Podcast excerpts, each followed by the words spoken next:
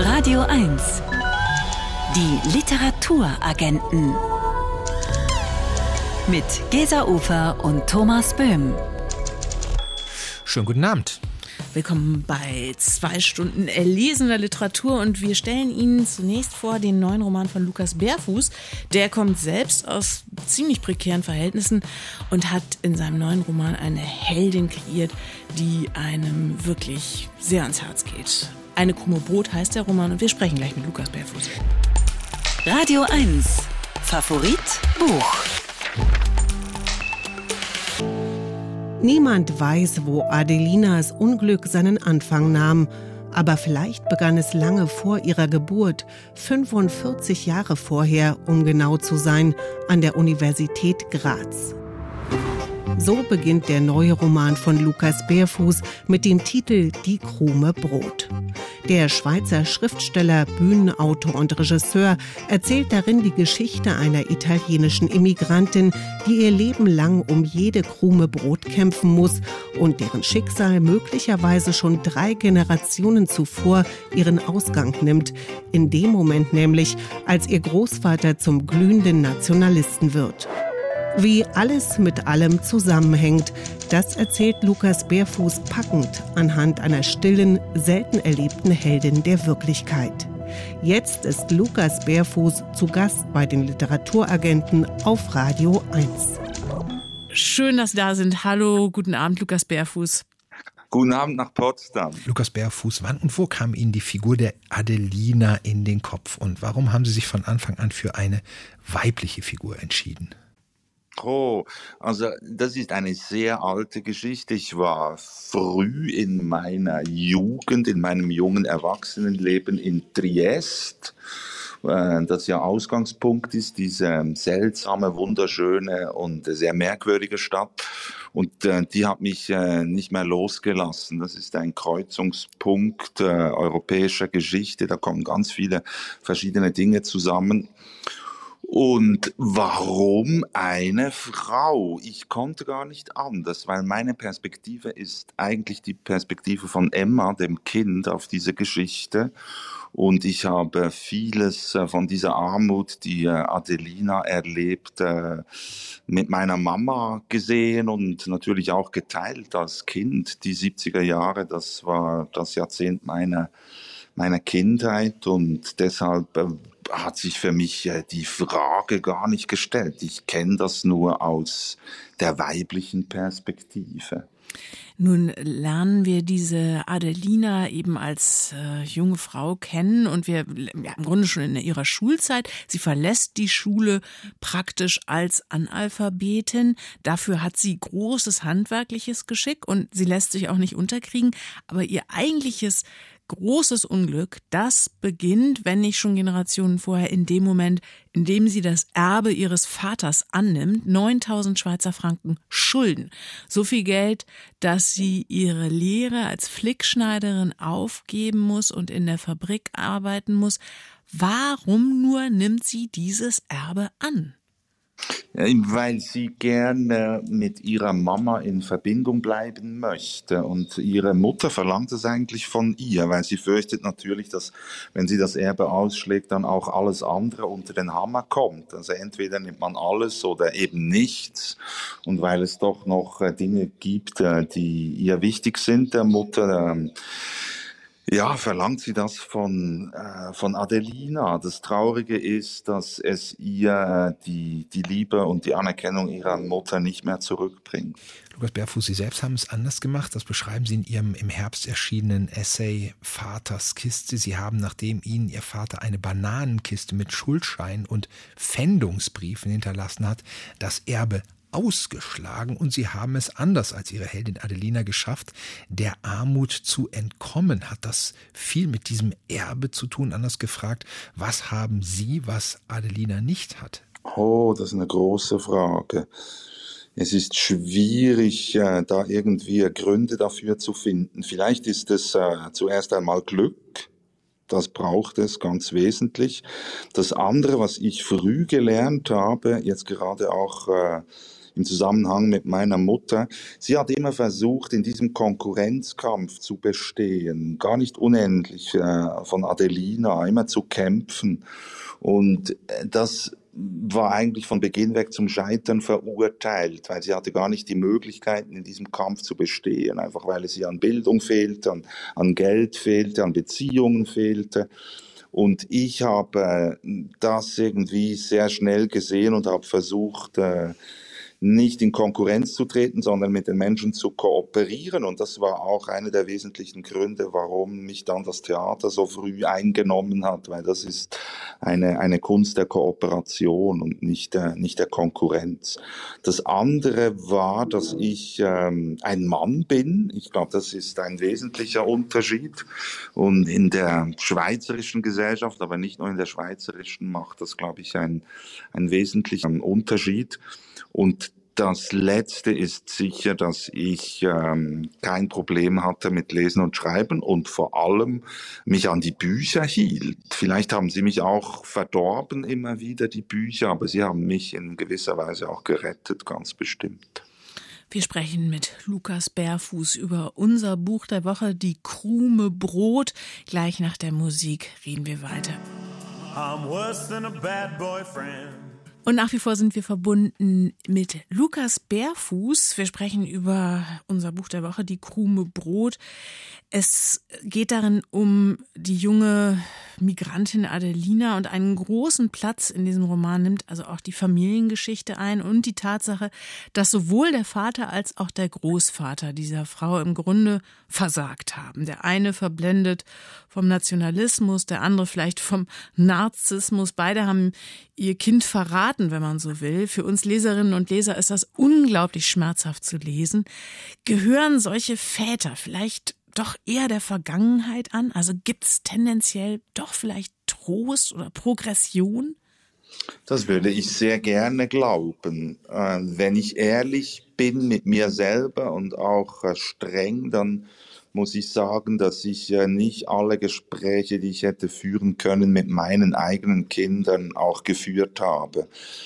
Oder man sagt ja oft, man könne und solle aus der Geschichte lernen. Aber das ist ja nicht nur eine gesamtgesellschaftliche Aufgabe oder Forderung, sondern fällt ja dann schließlich in die Familien zurück. Und ich habe einfach festgestellt, wie schwer es ist, äh, mit den eigenen Kindern über die, über die Unzulänglichkeiten seiner eigenen Biografie äh, zu reden und auch über die Momente, wo man äh, vielleicht äh, gescheitert ist oder wo man vielleicht sogar etwas äh, gemacht hat, was nicht in Ordnung war. Man will seinen Kindern ja vor allem ein Vorbild sein und Schutz bieten und möchte sie auch bewahren vor gewissen Dingen. Und deshalb ist dieses Gespräch ähm, äußerst kompliziert. Im Fall von Adelina ist es natürlich äh, zusätzlich bitter, weil sie hat überhaupt gar keine Ahnung, von welchen Kräften und Mächten sie da bestimmt wird. Sie weiß einfach nichts davon. Und das ist äh, vielleicht auch die Möglichkeit der Literatur oder ein fantastisches Element, dass wir als Lesende mehr wissen äh, als die Heldin. Es dauert ausgesprochen lange, bis Adelina über ihr eigenes Schicksal hinaus einen Blick auf die Welt bekommt. Eigentlich erst in dem Moment, in dem sie Zahlen intellektuell begreifen lernt. Muss man, um über den Tellerrand zu blicken, einen gewissen Bildungsgrad haben? Hm. Gute Frage. Ja, ich glaube schon. Also ich kenne das aus meiner eigenen Armutserfahrung. Äh, wenn man kein Geld hat, dann äh, spielt plötzlich nur noch Geld eine Rolle und man versucht ähm, über den Tag zu kommen, äh, zur nächsten Mahlzeit, äh, die nächste Rechnung zu bezahlen, die, die dringendste. Und es ist nicht möglich, da eine weitere Perspektive zu entwickeln. Man hat äh, die Möglichkeiten gar nicht. Und das ist auch das Schreckliche an, an der Armut, dass sie einem äh, die Möglichkeiten, ein Leben zu führen nimmt. Oder es heißt ja sehr oft, ein, ein Leben bestehe darin, äh, Entscheidungen zu treffen. Und das kann man nicht, keine Autonomen jedenfalls, wenn man, wenn man kein Geld hat. Und deshalb fehlt es einem eigentlich auch an, an dem, was man ein eigenes, ein selbstbestimmtes Leben nennt. Inwieweit spiegelt Adelinas Geschichte ein Migrantenschicksal, wie es typisch für die Schweiz ist? Ich glaube nicht. Also äh, es gibt natürlich die, den, den spezifischen Fall, aber der verweist eigentlich nur äh, auf die allgemeinen Zustände. Ähm, mich hat daran nicht nur jetzt äh, das Migrantische interessiert, sondern wie transportieren sich äh, Geschichten durch die Zeit hindurch und sie transportieren sich natürlich mit, äh, mit Menschen, die sich bewegen, die nomadisieren. Ich glaube, Sesshaftigkeit ist äh, nicht der Normalfall und das, was äh, die ähm, Migrantinnen und Migranten bringen, sind natürlich vor allem ihre Geschichten und das ist ein, ein Ursprung der Literatur. Ich finde es auch interessant, dass gerade durch die migrantische und die postmigrantische Literatur seit kurzer Zeit dieses Thema der Armut äh, bei uns wieder zum Thema wird. Ein, ein Thema, das die bürgerliche Literatur bestimmt hat, ganz fundamental. Also wenn man das 19. und das frühe 20. Jahrhundert eigentlich bis zu Dublin und Berlin Alexanderplatz anguckt, dann war das im Wesentlichen eine, eine Beschreibung der Armut und vielleicht mit dem Wirtschaftswunder, vielleicht mit dem Fokus auf die äh, Gewinnermentalität, die Winnertypen, hat man das außer Acht gelassen und, und jetzt scheint es mir doch wieder zurückzukommen. Nun ist es so, dass die Adelina ja durch große Zufälle in Mailand mit den Roten Brigaden in Kontakt kommt, also einer antikapitalistischen Terroristengruppe, die ja speziell in den 70er Jahren im Namen derer agiert hat, die wie Adelina die Verlierer des Systems sind und waren. Aber selbst die instrumentalisieren Adelina, oder? Kann man das so sagen? Ja, ich fürchte, das muss man sogar so sagen. Ja, also äh, dieser Renato, der sie dann ähm, eigentlich ideologisch schult in einer ja, in einer kurzen Abreibung, äh, der interessiert sich natürlich nicht für sie, sondern interessiert sich für ihre Funktion, die in deiner Vorstellung des revolutionären Kampfes irgendwie noch ausgenutzt werden kann. Und gleichzeitig ist er der erste Mensch, äh, der ihr zeigt, wie diese Gesellschaft auch funktionieren könnte, der also abstrahiert jetzt von ihrer individuellen Verantwortung für ihr Unheil und versucht das in einen sozialen Zusammenhang zu stellen. Und und es ist umso tragischer, dass er sie dann äh, gleich instrumentalisiert.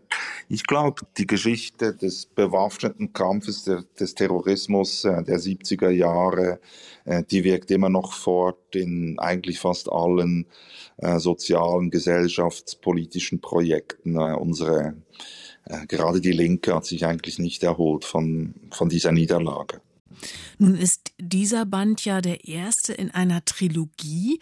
Äh, können Sie uns vielleicht sogar schon verraten, worum es dann im nächsten Band geht? Also nehmen Sie da tatsächlich vor allem die Emma in den Blick, die Tochter von Adelina?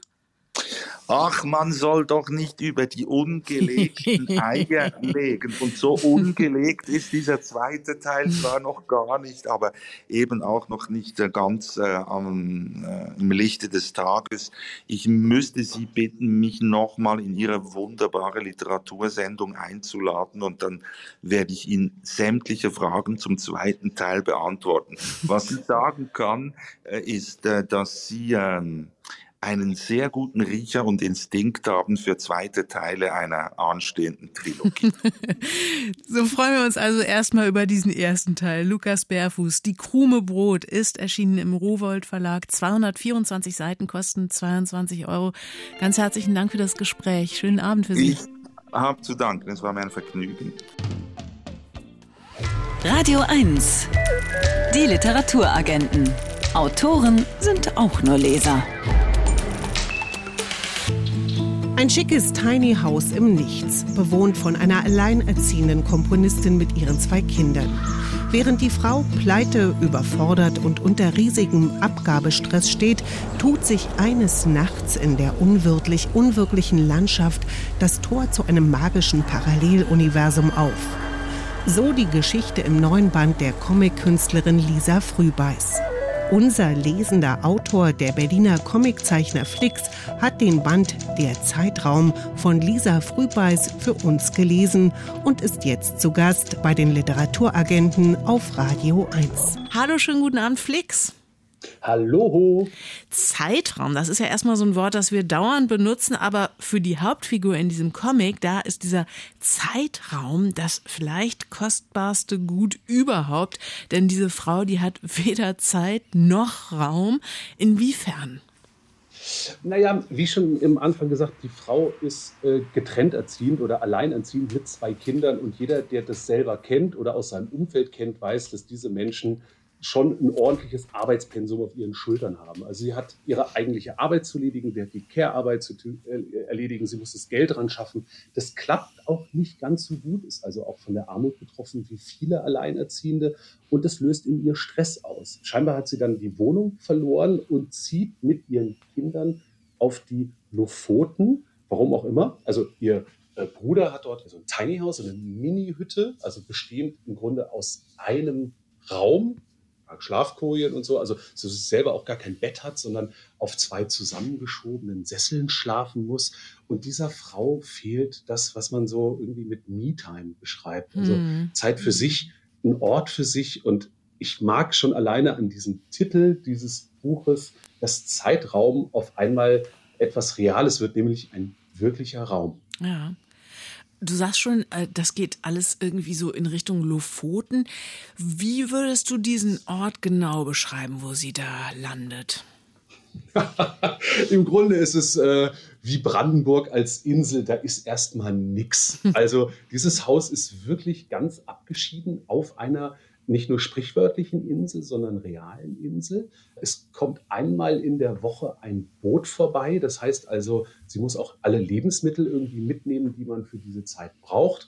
Scheinbar hat sie so eine kleine Fehlplanung drin, so dass es die meiste Zeit einfach nur Haferflocken gibt. Mhm. Was die Kinder natürlich, sagen wir mal, es macht die Stimmung nicht besser. Ja. Da spricht der Vater. naja, naja, also kennt man ja, ja. Also die, der meiste Streit entsteht dadurch, dass irgendeiner Hunger hat. Und da ist es eben genauso. Und diese Frau hat leider die Aufgabe, dass sie Komponistin ist, also einen kreativen Beruf hat und Zeit braucht, um in diese Kreativwelt reinzukommen ja, in ihre Gedankenwelt reinzukommen, in die Musik reinzufinden. Und das versucht sie dort. Aber aufgrund der Anwesenheit der anderen Personen, sprich ihrer Kinder, ist das alles andere als einfach. Ja, und dann ist da ja noch dieses ganz und gar rätselhafte Paralleluniversum, das die Frau eines Abends in tiefster Verzweiflung auf einem ihrer Spaziergänge findet und betritt. Wie müssen wir uns denn dieses Paralleluniversum vorstellen?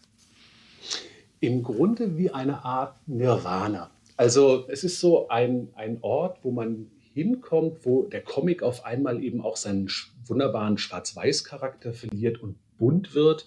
Es wird farbenfroh. Es ist wie ein Leben in einem Regenbogen und es sind die Momente, wo diese Frau durchatmen kann, merkt, wie gut das tut, wie das ihrem Körper, ihrem Geist, ihrer Seele gut tut und wie sie auch so süchtig danach wird. Also sie möchte immer wieder an diesen Ort zurück, um eben Kraft zu schöpfen und zu sich selbst zurückzufinden. Flix, das ist ja jetzt die erste richtig lange Geschichte von Lisa Frühbeiß, die wir von ihren Kolumnen her kennen. Busengewunder hießen die ähm, und sind im Tagesspiegel erschienen, auch nochmal als Buch. Was ist das Charakteristische an ihrem Stil? Mm, also sie hat einen sehr zugänglichen Stil. Ähm, man kann diese Figuren gut ansehen. Es sind keine rätselhaften Bilder, die entstehen, sondern man kann dieser Mutter wunderbar auf ihrer Reise, auf ihrer Selbstentdeckungsreise folgen. Sie arbeitet mit klaren Linien, die sie mit einem Tuschefüller zieht und durch Aquarellfarben ergänzt. Das hat was sehr Leichtes, das hat was sehr Luftiges, was diesen mitunter schwierigen, fast schon frustrierenden Thema einen guten Kontrapunkt setzt. Also so lässt es viel leichter, sich darauf einzustellen und in ihre, in diese Welt einzutauchen und auch in diese Problematik einzutauchen, die man eben mitunter leider sehr, sehr gut verstehen kann. Was hat dir in der Geschichte besonders gut gefallen? Ich mochte wie diese Frau in diese Farbwelt eintaucht, weil das nämlich wirklich so aussieht wie ein emotionales Kinderparadies, ein Bällebad der guten Laune, in dem man durchschwebt und wo man sich wirklich gut vorstellen kann, wenn man so fix und alle ist von so einem Tag und einem jegliche Mitmenschen auf den Keks gehen, wie man sich da so reinsacken lässt und nicht nur der Körper, sondern eben auch das Selbst einfach ein halbes Stockwerk tiefer sinkt und das sich gut anfühlt. Also das hat sie wirklich wunderbar eingefangen. Flix, jetzt scheint Lisa Frühbeiß ja doch für so eine ganze Generation junger Frauen zu stehen, die die Comicwelt gerade auf den Kopf stellen. Kann man das so sagen? Na, äh, Lisa ist auf jeden Fall mit dabei. Ähm, die, es ist ganz großartig zu beobachten, wie sich dieser Jungsmarkt Comic, was es ja über viele Jahre und Jahrzehnte war, äh, zu einem weiblichen Medium entwickelt. Also es gibt immer mehr Zeichnerinnen und Erzählerinnen, die in diesem Rahmen ihre Geschichten und ihre Themen setzen können. Und ich finde das großartig, weil wir eben so auf einmal wirklich in diese Breite und in diese Diversität reinkommen, die wir haben wollen. Also wir wollen ja nicht immer dieselben Geschichten von denselben Männern hören, sondern wir wollen ja alle Stimmen hören. Und da ist der Comic, glaube ich, auch ein mhm. ganz gutes Medium, weil er die Möglichkeit hat, mit relativ kleinem finanziellen Einsatz ein bildgewaltiges Epos zu schaffen ja, und Geschichten zu erzählen, die einen eben nochmal anders berühren als ein Film oder ein Roman. Sagt unser lesender Comicmann Flix über der Zeitraum von Lisa Frühbeiß, wenn Sie auch mal in einem Regenbogen leben wollen oder in ein Bällebad der guten Laune eintauchen. Der Band ist im Carlsen Verlag erschienen, 144 Seiten kosten 18 Euro. Danke Flix. Sehr, sehr gerne. Einvernehmlich ist eines der wichtigsten Worte, die dem Sprechen über Liebe und Sex in den letzten Jahren hinzugefügt wurden. In seinem Buch Geschichte der Zärtlichkeit zeichnet der Literaturwissenschaftler und Übersetzer Johannes Kleinbeck nach, in welchem Umfeld die Idee der Einvernehmlichkeit entstand und warum das scheinbar so harmonische Wort zuweilen oft doch nur schöner Schein ist. Darüber sprechen wir jetzt mit Johannes Kleinbeck in Wien, wo er am Institut für Germanistik arbeitet. Schönen guten Abend, Herr Kleinbeck. Hallo, Grüße aus Wien. Der Untertitel Ihres Buches lautet Die Erfindung des einvernehmlichen Sex und ihr zwiespältiges Erbe bei Rousseau, Kant, Hegel und Freud. Inwiefern kann man denn beim einvernehmlichen Sex von einer Erfindung sprechen? Natürlich ist die Frage der zärtlichen Verführung so alt wie die Literatur selbst. Aber erst in der zweiten Hälfte des 18. Jahrhunderts wird diese Frage tatsächlich erstmals im Kontext des Rechts diskutiert.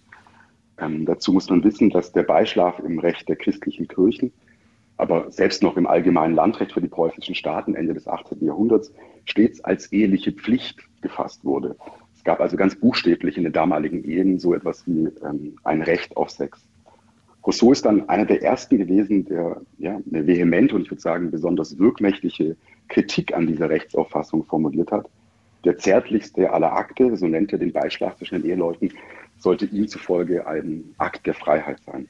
Und genau eine solche Auffassung findet sich dann zum ersten Mal in Napoleons Code Zivil verwirklicht, in dem dann tatsächlich erstmals nicht länger von der ehelichen Pflicht des Beischlafs die Rede ist. Mhm.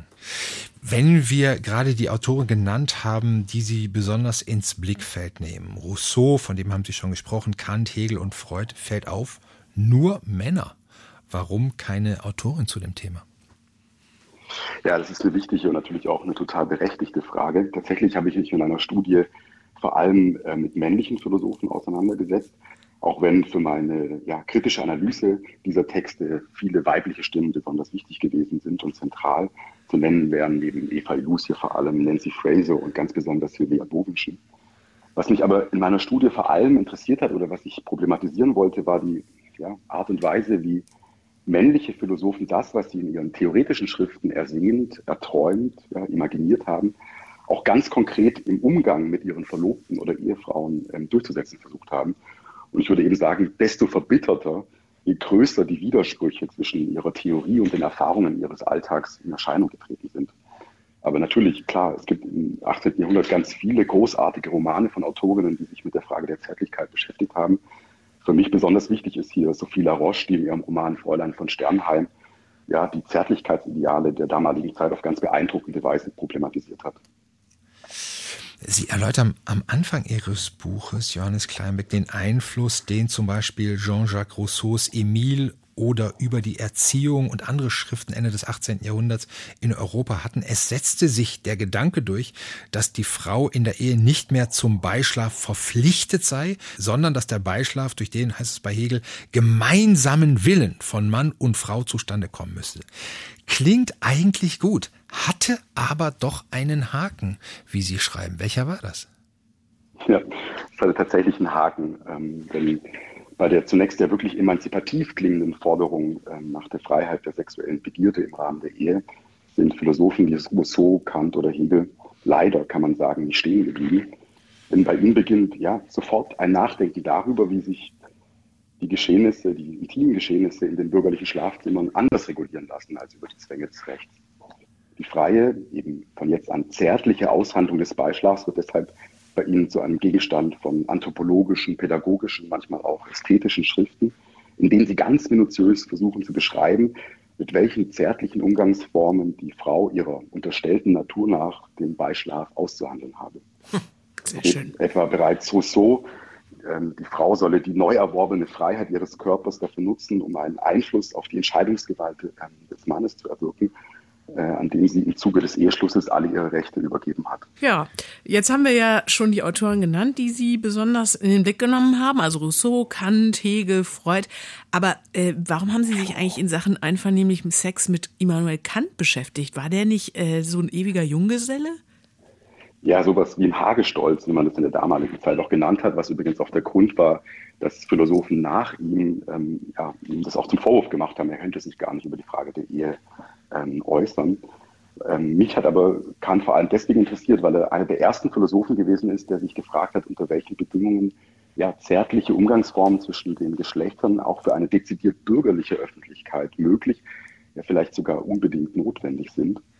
Diese Frage hatte bei ihm einen ganz konkreten historischen Anlass. Seine Geburtsstadt Königsberg, die er ja bekanntlich fast nie verlassen hat, war eigentlich von besonderer pietistischer Sittenstrenge geprägt. Während des Siebenjährigen Krieges wird sie jedoch von russischen Truppen besetzt und gerade in der Zeit dieser russischen Okkupation erfährt die Stadt eine ungemeine Liberalisierung des Lebensstils. Man sieht jetzt mehr Frauen im Park, beim Schlittschuhlaufen, bei den Theater- und Opernbesuchen. Und von diesem neuen, Kant zufolge, öffentlichen Umgang zwischen den Geschlechtern auf sich Kant eine Verfeinerung der Triebstruktur der Bürgerinnen und Bürger, ähm, die er ganz ähm, ja, als eine wesentliche Voraussetzung erkennt für die Umsetzung liberaler Gesetze. Und somit ähm, ist schon bei Kant die Frage, wie man sich im öffentlichen Raum Komplimente macht, wie man sich verführt, wie man sich liebt, eine dezidiert politische Frage. Ein anderer Autor, mit dem Sie sich beschäftigt haben, das ist Sigmund Freud. Freud und seine Verlobte Martha Bernet, die haben sich 1500 Briefe geschrieben, bevor die geheiratet haben. Hatten die so viel in Sachen Zärtlichkeit auszuhandeln? Also den Eindruck kann man tatsächlich ähm, gewinnen. Wenn man sich all die Briefe durchliest, die sich Bernays und Freud gegenseitig geschrieben haben, fällt tatsächlich auf, dass sich die beiden Verlobten über, nicht, Verlobten über nichts so vehement, ich würde sagen auch so verbittert zum Teil streiten, wie über die Frage, äh, wie Zärtlichkeit geäußert und geteilt werden darf und wie nicht. Äh, Freund scheint in diesen Briefen, ja, würde ich sagen, von einer ganz großen Verunsicherung getrieben zu sein, in deren Folge er jede Äußerung seiner Verlobten mit nahezu anatomischer Präzision zu sezieren versucht. Ähm, was ihn dabei wohl vor allem beunruhigt, ist der Umstand, dass die zärtlichen Umgangsformen, die Bernays mit ihren Freunden, mit ihrem Bruder oder mit ihren Brüdern, mit ihrer Mutter teilt, sich nicht ganz eindeutig von jenen Umgangsformen unterscheiden lassen, die er selbst mit seiner Verlobten teilt. Statt aber die Ambivalenz ja, ähm, ähm der Zärtlichkeit auf das Wesen der Zärtlichkeit zurückzuführen, die ja in jedem Kontext ganz unterschiedliche Dinge bedeuten kann, scheint er sie immer mehr der vermeintlichen Widerspenstigkeit seiner Verlobten äh, verantwortlich gemacht zu haben. Und ich würde sagen, dass sich die Spuren dieser, ja, würde ich sagen, schon kapitalen Fehleinschätzung selbst noch in Freuds psychoanalytischen Schriften später äh, wiederfinden lassen. Spannend. Stichwort Unsicherheit. Sie beziehen sich ja Johannes Kleinbeck in ihrer Arbeit insbesondere auf Eva Elus, die israelische Soziologin, die mit Büchern wie Warum Liebe wehtut ganz überraschende Bestseller gelandet hat. Elus beschreibt, dass wir heutzutage auf der Ebene der Gefühle in einem Zustand von Verwirrung, Unsicherheit und sogar Chaos leben. Also, wenn man will, auch eine Nachwirkung von Freud oder das, worunter Freud gelitten hat. Haben Sie denn bei Ihrer Forschung vielleicht den ein oder anderen Fingerzeig entdeckt, wie wir aus diesem Zustand herauskommen können? Äh, und sei es nur für ein paar Augenblicke? Ja, also eine wichtige, natürlich aber auch ungemein schwer zu beantwortende Frage. Zumal ja ähm, Eva Ilus in ihrem Werk noch hinzufügt, dass diese Verwirrung, diese Unsicherheit, dieses Chaos im gegenwärtigen Liebesleben immer auch mit modernen Durchsetzungsformen des Patriarchats verbunden ist. Mhm. Im Kontext der Zärtlichkeit scheint mir tatsächlich keine andere Möglichkeit zu bestehen, als sich ja auf diese Verunsicherung einzulassen, vielleicht aufgeschlossenere Umgangsformen zu kultivieren, denen es mehr Freiraum, mehr Neugierde gibt für die Ambivalenzen der Zärtlichkeit. Denn es ist ja wirklich so, dass wir Zärtlichkeit, dass wir das, was wir Zärtlichkeit heißen, tatsächlich immer nur in singulären Begegnungen gemeinsam erkunden können. Immer wieder neu, immer wieder anders. In diesem Sinne, Johannes Kleinbecks Geschichte der Zärtlichkeit ist erschienen im Verlag Mattes und Seitz. 334 Seiten kosten 28 Euro. Vielen Dank für das Gespräch. Vielen Dank fürs Interesse. Radio 1. Die Literaturagenten. Mit Gesa Ufer und Thomas Böhm. Herzlich willkommen zur zweiten Stunde. Hier gibt's gleich die Radio 1 Bücherliste und wir stellen Ihnen das neue außergewöhnliche Buch von Ralf Rothmann vor und am Schluss der Sendung den neuen Gedichtband des Monats. Die Radio 1 Bücherliste. Und dazu ist Katharina von Uslar in der Leitung aus der famosen Buchhandlung Uslar und Reihe in der Schönhauser Allee 43. Das ist direkt am U-Bahnhof Eberswalder Straße. Hallo Katharina. Hallo ihr beiden. Hallo. Katharina, ich habe mich äh, gefragt, jetzt wo es draußen so deutlich schöner und wärmer wird, verkauft ihr eigentlich im Sommer ganz grundsätzlich andere Bücher als im Winter? Ähm, ich würde sagen, nein. Wir äh, verkaufen natürlich zur Reisezeit vielleicht mehr Taschenbücher als gebundene, aber nichtsdestotrotz äh, lassen sich unsere Kundinnen auf unsere Empfehlungen ein und ich glaube, die sind einfach genauso abhängig von dem Angebot im Winter wie im Sommer. Überzeitlich. Ja, zeitlos. Überzeitlich, sehr schön. Ja. Dann steigen wir mal ein in die Radio 1 Bücherliste dieser Woche. Zeitgebundener geht es ja gar nicht mehr. Juli C. und Simon Urban sind mit Zwischenwelten, ihrem Briefroman über die Verrohung der Debattenkultur, von der 9 auf die 10 gerutscht. Für dich der Rede wert? Ähm, es liegt diesem Roman eine sehr gute Idee zugrunde und ich finde aber, dass sie ähm, nicht ganz für einen Roman durchhält. Auf der neuen noch ein Briefroman. Virginie Despentes lässt in Liebes Arschloch eine Feministin, einen Schriftsteller und eine berühmte Schauspielerin über eine MeToo-Geschichte debattieren. Ist das so gut wie die legendäre Vernon-Subutex-Reihe von ihr? Ich finde es absolut so gut wie Vernon Subutex. Es ist ein viel verdichteter Roman. Aus einer digitalen Geschichte wird ein Briefroman überraschend und voller Wendungen und sehr unterhaltsam. Platz 8, gerade frisch mit dem Preis der Leipziger Buchmesse ausgezeichnet, Unser Deutschlandmärchen von Dinscher Gütschetter. Die vielstimmige Familiengeschichte eines Gabelstaplerfahrers und Sohnes anatolischer Einwanderer. Zu Recht preisgekrönt? Ja, absolut zu Recht. Ein, ein verblüffendes, ein hartes Buch mit sehr unterschiedlichen Stimmen aus unterschiedlichen Perspektiven. Ich fand es sehr beeindruckend, teilweise sehr bedrückend. Auf jeden Fall was ganz anderes, als ich sonst so lese. Judith Hamanns Poetikvorlesung Wir hätten uns alles gesagt steht in dieser Woche auf Platz 7. Das ist ein Buch darüber, was das Schreiben und das Leben zusammenhält und miteinander verbindet. Verbindest du gute Erinnerungen an das Buch? Ich habe das Buch sehr gerne gelesen. Ich äh, verbinde außerdem geradezu nostalgische Gefühle, indem ich mit den Erinnerungen von Judith Herrmann mitgehe. Ein äh, sowohl unterhaltsames als auch interessantes, schlaues Buch. Wunderbarstens geschrieben. Mhm. Auf der 6 Simon Rushdies Victory City, ein epischer Roman über ein indisches Waisenmädchen, das von einer Göttin dazu auserkoren wird, ihre menschliche Hülle zu sein. Die Geschichte, die Rushdie ins 14. Jahrhundert verlegt, ist gleichzeitig sehr aktuell, zum Beispiel in Fragen des Feminismus, und wird von der Kritik als Wunderwerk der Erzählkunst bejubelt. Jubelst du mit? Ja, ja ich jubel mit. Ich finde es wie ein sehr schlaues, äh, wie sagt man, zügig fortschreitendes Märchen teilweise äh, sehr lustig und spöttisch, lakonisch erzählt, großartig übersetzt von Bernhard Robben. Man liest es wie ein großes Abenteuer und man kann sich auch noch den gesellschaftlichen Themen dieser Welt widmen. Ja, finde ich super. Der neue TC Boyle Blue Skies hat's aus dem Stand auf Platz 5 geschafft. Ein prophetischer Roman darüber, was passiert, wenn die gebeutelte Natur zurückschlägt, versehen mit dem typischen TC Boyle Humor. Für dich in diesem Sommer ein Lesemuss? kein Muss. Ich finde, es bedarf fast einer Warnung, weil es so daherkommt wie eine Familiengeschichte, intelligent und präzise aufgeschrieben und dann aber doch voller ganz harter Klimawandelerfahrung, denen man sich vielleicht nicht unbedingt stellen will, vielleicht müsste, aber man muss es auf jeden Fall den Leserinnen und Leser sagen. Ja, in diesem Sinne warnen wir dann auch. Kommende Woche ja. liest TC Boyle nämlich aus diesem Buch im großen Sendesaal ja. des RBB. Die Deutschlandpremiere steht uns da ins Haus. Auf die Vier geklettert ist Helga Schubert mit ihrem berührenden Erzählband Der heutige Tag darüber, wie es ist, einen alten Lebenspartner zu pflegen und das Leben in Würde, wie sie schreibt, ausatmen zu lassen. Konntest du was mit dem Buch anfangen? Ja, ich konnte sehr viel mit diesem Buch anfangen. Ähm, ein geradezu weises Buch. Hoffe, dass ich mich irgendwann mal daran erinnern kann.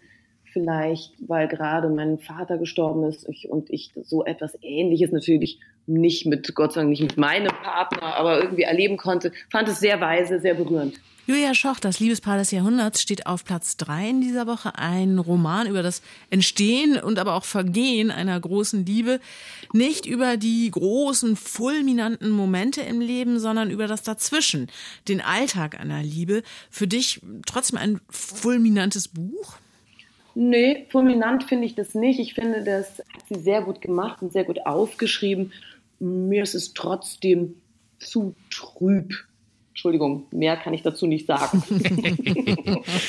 Platz zwei. Robert Seethaler schaut in seinem Roman Das Café ohne Namen wie mit einem Mikroskop auf verschiedene Milieus in der Wiener Leopoldstadt. Unterschiedliche Menschen treffen sich hier und bringen ihre Geschichten mit. Allein wird daraus auch ein guter Roman? Ähm, ja, ich mochte diesen Roman. Ich finde ihn, das klingt jetzt grauenvoll, aber die beste Lektüre vor dem Schlafengehen, sozusagen das Gegenteil zu DC Boyle. Und es ist aber nicht zum Einschlafen, sondern es ist einfach eine wirklich durch und durch analoge Geschichte. Man sieht die Zeit vergehen, man sieht die Jahreszeiten vorüberziehen, man sieht und lernt Menschen kennen und verliert sie auch wieder aus den Augen. Ich mochte diese Geschichte, ich mag den Seetaler ähm, Style. Ja, ist ein guter Roman. Und auf der Eins in dieser Woche noch wach. Benjamin von Stuckrad-Barres Schlüsselroman zu den MeToo-Vorfällen im Springer-Konzern. Sprachlich originell, aber literarisch auch? Ich finde es, glaube ich, keinen literarischen Roman. Die ganze Anlage von Stuckrad-Barre mit diesem fantastischen Public Relation Kampagne ähm, widerspricht auch der Idee, das überhaupt als literarisches Ding zu betrachten. Man muss eigentlich unbedingt den Stuttgart Barre betrachten und seine Haltung dazu und oder ich werde den Verdacht nicht los, dass es vielleicht ein Buch ist, in dem man versucht, vom fahrenden Zug abzuspringen. Also ihr merkt schon, ich kann mich mit dem Buch eigentlich kaum befassen, sondern nur mit dem Autor sagt Katharina von Uslar. Und wenn Sie Buchempfehlungen, Buchwarnungen oder Bücher für vorm Schlafengehen suchen, dann gehen Sie doch mal in die Schönhauser Allee 43 zu Uslar und 3. Da empfängt Sie Katharina von Uslar. Vielen Dank für deine Hinweise, Einschätzungen und Ratschläge. Bis dann. Vielen Dank. Vielen Dank. Schönen Euch. Abend. Danke, ciao. Tschüss. Tschüss. Zu den Autoren, die, wie es so schön heißt, bei Kritik und Publikum beliebt sind, gehört seit vielen Jahren Ralf Rothmann. Der wird in diesem Jahr nicht nur mit dem Thomas Mann Preis ausgezeichnet, er ist im Mai auch 70 Jahre alt geworden. Aus diesem Anlass ist im Surkamp Verlag ein Band mit dem schönen Titel Theorie des Regens erschienen. Und dieser Band, der versammelt Auszüge aus Rothmanns Notizbüchern aus einem Zeitraum von 50 Jahren. Ein Kollege hat geschrieben, man könne dieses Buch an beliebiger Stelle aufschlagen und würde stets auf eine überraschende Beobachtung oder eine interessante Episode stoßen. Thomas, ist dir das auch so gegangen? Äh, ja und nein, der Kollege hat natürlich recht, aber man bringt sich um eine sehr besondere Erfahrung, wenn man sich dazu verführen lässt, dieses Buch nicht von vorne nach hinten zu lesen. Es ist nämlich eine literarische, spirituelle, pointierte Autobiografie, um nur einige Themen anzudeuten, auf die Ruppmann in seinen Notizen eingeht. Die beginnen in den 1970er Jahren im Ruhrgebiet, wo er aufgewachsen ist und wo auch viele seiner Romane spielen. Doch dann werden sie sehr schnell sehr welthaltig, denn Rothmann ist viel gereist. So kommen wir mit ihm zum Beispiel nach Teheran. Da fährt er mit einem kleinen Konvoi aus Luxuswagen hin, um diese Wagen illegal über die Grenze zu schleusen. Später folgen Reisen durch Nord- und Südamerika, Japan.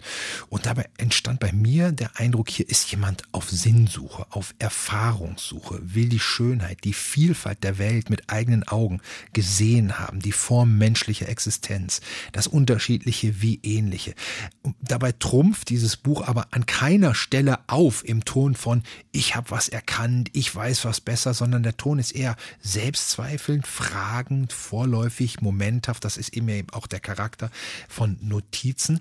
Und was sich bei diesem Lesen von vorne nach hinten bei mir noch eingestellt hat, ist tatsächlich eine Art Spannung, weil ich nie wusste, was kommt denn jetzt als nächstes? Wieder eine Reise, eine Selbstbeobachtung beim Schreiben, eine Episode über den Berliner Stadtteil, in dem er gerade wohnt. Ralf Rothmann hat immerhin, wie es an einer Stelle heißt, in den 37 Jahren, in denen er in Berlin lebt, in sechs Stadtteilen gewohnt, unter anderem in Friedrichshagen und Frohnau. Und da in Frohnau lokalisiert er auch die Vorbemerkung, die lautet am Stadtrand im Vorfeld.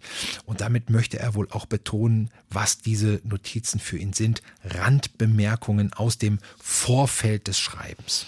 Und erfahren wir aus diesen Randbemerkungen denn auch viel über Rothmanns Bücher? Also zuletzt erschien ja diese grandiose Trilogie über die letzten Kriegstage äh, und auch über die grausamen Erfahrungen, die die deutsche Zivilbevölkerung erleiden mussten. Ist das auch Thema hier? Darüber erfahren wir so gut wie nichts. Also diese Notizen geben keinen Einblick in die Entstehung seiner Romane, Erzählungen und Gedichte. Bestenfalls erfahren wir Nebensächlichkeiten, dass zum Beispiel er seinen ersten Roman Stier in einer Strandhütte in Südamerika geschrieben hat. Es würde aber auch überhaupt nicht zu Rothmann passen, wenn er etwas über seine Bücher verraten würde, ihre Idee, ihr Konzept, ihre Aussagen formulieren würde. Zum einen ist er selbst erklärt, kein Schriftsteller, der eloquent Selbstinterpretation betreibt. Zum anderen ist ihm das Geheimnis viel zu wichtig, das in Texten steckt, die, wie es an einer Stelle in den Notizen heißt, die Eigenschaften der Unvollkommenheit und Rätselhaftigkeit von Geschichten, an denen man sich reiben kann. Und zuletzt hat dieses Wahren des Geheimnisses auch ein, um das Wort nochmal zu gebrauchen, spirituelle oder einfach feierliche Komponente. Ja, klingt alles gut und schön, aber ganz ehrlich, vielleicht auch so ein, so ein Hauch abgehoben. Also wenn du davon sprichst, dass es auch so eine Art Autobiografie ist, äh, gibt es dann nicht aber auch mal so Momente von Klatsch und Tratsch? Also, äh, oder ist das wirklich hier nur das hehre Tasten, Geheimniskrämerei? Nein, das ist äh, vor allen Dingen eine tiefe existenzielle Ernsthaftigkeit, die sich auch beim Lesen vermittelt. Aber es gibt natürlich private Gegenstücke im Buch. Vor allen Dingen und das ist, macht das Buch fast zu einer großen Liebeserklärung. Vor allen Dingen, wenn es um seine Lebensgefährtin Anja geht. Ähm, die sind seit Jahrzehnten zusammen. Diese Anja ist herrlich schlagfertig. An einer Stelle kontert sie Rothmanns Bemerkung, dass Salz verschütten Unglück bringt, ganz trocken mit Aberglauben bringt Unglück. äh, und dann folgt die Notiz, Sie besitzt Lagerhallen voller letzter Worte Schön. und Rothmann zitiert, um seine Frau zu charakterisieren, Sophokles, was für ein Mundwerk kam mit dir zur Welt. Es werden Krisenmomente genauso beschrieben wie solche der Verwöhnung, äh, Momente der Bezauberung durch den anderen. Wenn ich in Anjas blaue Augen sehe, fällt mir Petrakas dem Himmel zu ein. Und es gibt noch was Privates, der besteht im Bogen dieses Buches, das uns am Anfang eben diesen jungen, erfahrungsbegierigen Mann zeigt, mit diesem Mann, der zum Schriftsteller wird, durch die Jahrzehnte geht und zum Schluss, die letzten Notizen datieren auf das Jahr 2022, eben einen beinahe 70-Jährigen zeigen, der sich Gedanken über den Tod macht. Das gibt einen Einblick in eine Lebensgedankenreise, die ich als sehr berührend empfunden habe, mhm. zumal immer klar ist, Rothmann bedenkt beim Schreiben immer auch uns Lesende mit. Unsere Freiheit, unser Wachsen, unsere Erfahrung. Und das kommt in einer Notiz zum Ausdruck, die für mich die Essenz dieses Buches ist. Sie liest sich wie quasi an den Lesenden selbst gerichtet. Dir zur Freude alles, was ich bin, dir zur Freude alles, was ich kann, dir zur Freude alles, was ich tue. Wenn Sie das lesen möchten und sich darüber freuen möchten, Ralf Rothmanns Notizen aus 50 Jahren sind jetzt erschienen, gesammelt unter dem Titel Theorie des Regens im Surkamp Verlag. 216 Seiten kosten 24 Euro. Radio 1. Reine Poesie. Der Gedichtband des Monats. Sein Gedichtband war schon fertig, da brach der Krieg in der Ukraine aus. Und der im ukrainischen Kharkiv geborene, in Frankfurt lebende Lyriker Jewgeni Breiger beschloss, den fertigen Gedichtband zurückzuziehen und einen neuen zu schreiben. So entstand Frieden ohne Krieg, ein Buch, das in immer neuen Anläufen versucht zu fassen, wie der Krieg im Ich, in der Sprache stattfindet, in der Begegnung mit anderen, im Unbewussten, im Weltverständnis. Frieden ohne Krieg erschien im Verlag Cookbooks, ist unser Gedichtband des Monats und wir sprechen jetzt mit Jewgeni Breger. Guten Tag, Herr Breger. Guten Tag. Es heißt ja immer, dass Literatur ihre eigene Reaktionszeit braucht, um ein Geschehen in seinen Konturen und Strukturen ganz sichtbar werden zu lassen, um sprachliche Formen zu finden. Warum haben Sie sich entschlossen, es mit dem rasenden Tempo der Überforderung, dem Horror eines Krieges schreibend aufzunehmen? Ich glaube, das ist auch nichts Neues. Ähm dieses Tempo zu probieren und mit diesem Tempo sich auseinanderzusetzen. Mhm. Das ist eben das, das Tempo, was der Sache vorherrscht. Und ähm, Kriegsliteratur wurde in dem Sinne ja schon immer geschrieben. Seit es Kriege gibt, gibt es Kriegsliteratur. Deswegen ähm, habe ich mich größtenteils darauf verlassen, dass das, was ich schreibe, eben mich so sehr überfordert, wie mich die Ereignisse überfordern, äh, aber für mögliche LeserInnen genau ein produktives Moment schafft in meiner eigenen Überforderung. Das Buch beginnt mit einem Text betitelt Das musst du hören. Dieser Text wirkt wie eine schnell, frei erzählte Familiengeschichte, beginnt mit den Gräueltaten der Deutschen in der Ukraine während des Zweiten Weltkriegs und endet mit einer Flucht aus der Ukraine zu Beginn des aktuellen Krieges. Der Text wirkt nach gerade unpoetisch, wie ich gerade gesagt habe, frei erzählt. Wie wollten Sie Ihr Buch damit eröffnen? Mir ging es darum, erst einmal äh, nicht das Buch zu eröffnen, sondern selbst ins Schreiben zu kommen. Mhm. Und es hat sich sehr schnell ergeben, dass die einzige Möglichkeit für mich zu schreiben ein äh, Notieren war, ein tagebuchartiges Notieren. Wobei der Text, den ich am Anfang geschrieben habe, noch ganz anders aussah, als ich ihn notiert habe. Das heißt, dieses Flüchtige, dieses Freie zu schaffen, das war erst die poetische Arbeit, die ich im Nachhinein sehr lange und langwierig gemacht habe. Also lange natürlich nicht im Sinne von, äh, es lag eine große Zeit zwischen dem Schreiben des Gedichts und äh, Monate bis zum Fertigstellen, sondern wirklich sehr viele Überarbeitungsschritte, um dieses Freie zu simulieren. Also es ist natürlich nicht, nicht, genau so, nicht genau so geschrieben worden. Was steckt für Sie in diesem Das musst du hören, diesem Appell an ein Gegenüber drin? Das musst du hören ist für mich eine Anweisung an mich selbst zuallererst. Das muss ich hören. Wenn ich das du sage, meine ich damit äh, mich selbst. Äh, wenn ich eine Leserin meine, dann ähm, zweierlei. Erstens, wie Sie gesagt haben, ein Appell, eine Aufforderung, sich mit den Ereignissen auseinanderzusetzen, aktiv, sie also nicht zu verdrängen, wie das so oft mit Kriegsberichterstattung ist, auch in den Medien. Sie wird in den Medien weniger, dann wird sie auch in den Köpfen weniger. Ähm, und ähm, es findet so meiner Erfahrung nach auch bei mir selbst ein Abstumpfen ab, wenn ich über äh, Ereignisse höre, die mich eigentlich im ersten Moment unfassbar angehen und unfassbar berühren.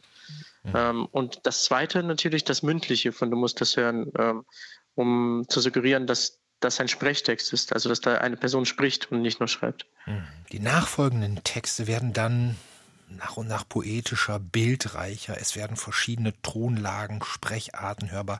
Mir besonders aufgefallen ist eine Anklage an Gott und dann später eine Beschreibung des Kosmos, seiner unendlichen Weite, in der der Tod einzelner Lebewesen keine Rolle zu spielen scheint.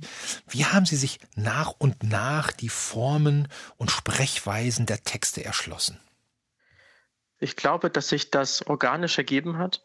Ich hoffe das jedenfalls als ich angefangen habe, das Buch zu schreiben, habe ich mir das Buch überhaupt nicht als Ganzes als Buch gedacht, sondern ähm, ich habe mich versucht, von Text zu Text zu bringen, ohne überhaupt den Gedanken daraus ein Gedichtband zu machen. Mhm. Ähm, und der Effekt, der wahrscheinlich eingesetzt hat, war äh, eben das Erschreiben, das Zurückerschreiben von den Gedichten, die ich vorher geschrieben habe. Das heißt, die Beobachtung finde ich ganz richtig, die Sie gemacht haben, dass es sich von mündlichen hin zum Poetischen, zum Bildhaften zurückentwickelt, ähm, was für mich auch ein Selbstermächtigungsprozess gewesen ist. Also mir das Schreiben selbst wieder zu erlauben.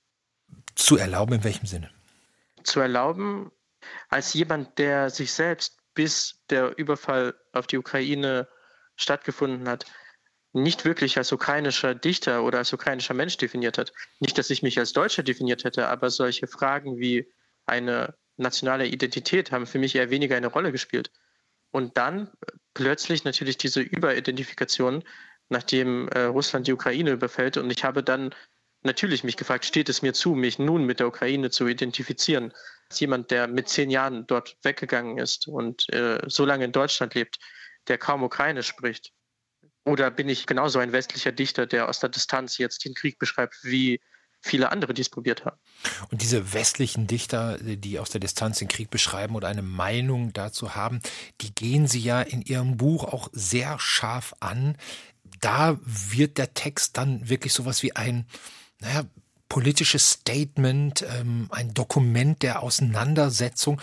Warum waren Ihnen diese, würde ich doch sagen, ganz und gar unpoetischen Passagen wichtig äh, für den Text? Warum haben Sie die reingenommen, drin gelassen? Das Dokument ist auch ein sehr gutes Stichwort.